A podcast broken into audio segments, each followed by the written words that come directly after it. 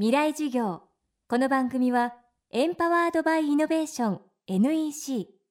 暮らしをもっと楽しく快適に川口義賢がお送りします。未来授業月曜日チャプト1未来授業。今週の講師は日本経済新聞特別編集委員野瀬康信さん。日本全国の食文化ご当地グルメを長年にわたり取材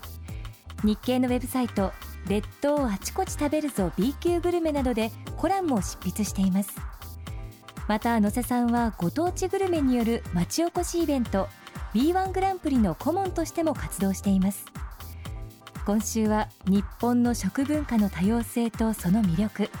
そして今や国民的イベントとなった B1 グランプリをはじめご当地グルメが地域を活性化させる理由について伺っていきます。未来授業1時間目。まずは野瀬さんが全国のご当地グルメに関心を持つようになったきっかけから。テーマは食には方言がある、えー、まずですね、えー、ご当地グルメというものを考えるときにまあ私食の方言というふうに名付けましたけれどもあの地域地域による食文化の違いそれを例えば言葉で自分たちの方言で喋るとその方言が通じる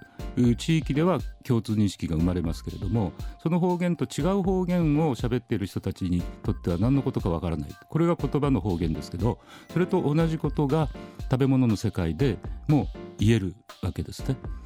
例えば中華まんこの季節食べますけれども中華まんを関東では当たり前のように肉まん肉まんと呼んでますけれど関西では豚まんなんですね。でなぜかというと東京ではお肉といえばまあ普通豚なので豚が入っている中華まんは肉まんでいいわけですね。ところが関西ではお肉というと牛ですから。豚が入ってるやつはあの肉まんとは言えないわけです。牛が入ってれば肉まんと言うんですけど関西では豚が入ってるから豚まんと、えー、頑固に言いますね。で呼び方が違うように食べ方も、えー、関東の方では大体何もつけません。そのまま食べます、えー、だけど関西の方ではからしだとかからし醤油をつけて食べるっていうのがごく普通ですね。まあ、中には中華まんひっくり返すと後ろに紙とか竹とか貼ってありますけどあそこを剥がすとですねあの一番のあの中華まんのウィークポイントあの皮が一番薄いんですね。そこに指突っ込んでほじほじして穴開けて、えー、ウスターソースかけて食べるっていう人も結構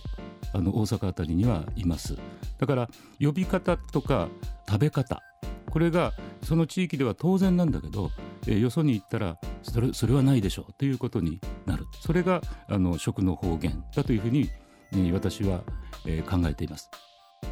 そしてこれら食の方言は各地のお正月にもたくさん潜んでいます。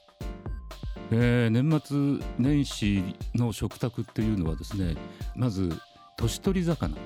というのがあります。多くの家庭では大晦日に食べると思うんですけれどもあのお正月というのは年神様をお迎えして新しい年を迎えるという行事なんですけどもその時に神様と一緒に食べる魚。でこの年取り魚がですね実は、えー、東の、えー、鮭西のブリというふうに言われるんですが本当はそんなに簡単ではない。例えば信州なんかではですね長野県塩ぶりを食べるんですね。どういうことかというとやっぱり海なし県ですからもうお正月ぐらい海のものが食べたいっていうものすごい願望が昔からあって。でその、えー、ブリが取れる富山で塩をしまして飛騨を通って信州に入ってくるわけです。で飛騨から運ばれてくるブリを飛騨ブリっていうんですけど今度千曲川の方に行くとですね新潟の方が近くなってきますので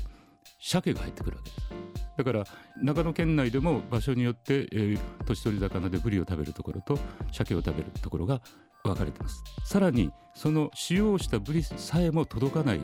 山間部特にあの長野県のもう愛知県よりですかね。そこで年取り魚の話を聞きましたら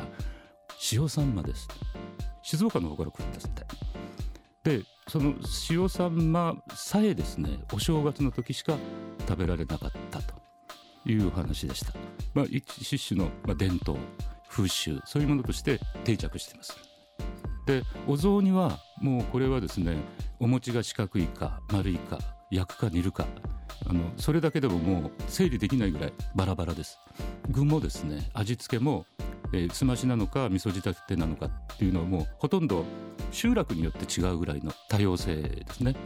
それくらい日本の食文化っていうのはですね細かい。細かく分かれてそういう意味では日本は広いです。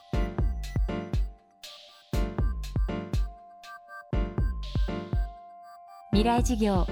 今日は食には方言があるをテーマにお送りしました。さてここでお知らせです。先日放送した FM フェスティバル2014未来事業明日の日本人たちへを再放送することになりました。山崎真理さん千住博さん伊藤豊さんをはじめとした日本の地のフロントランナーの貴重な講義です。聞き逃したという方ぜひお聞きください。放送は12月29日月曜日30日火曜日それぞれ夜8時からです。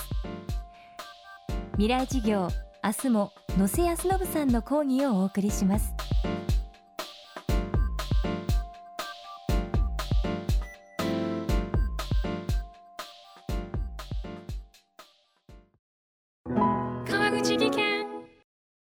階段での転落大きな怪我につながるので怖いですよね。足元の見分けにくい階段でもコントラストでくっきり白いスベラーズが登場しました。皆様の暮らしをもっと楽しく快適に。川口技研のスベラーズです。未来事業。この番組はエンパワードバイイノベーション NEC 暮らしをもっと楽しく快適に川口技研がお送りしました。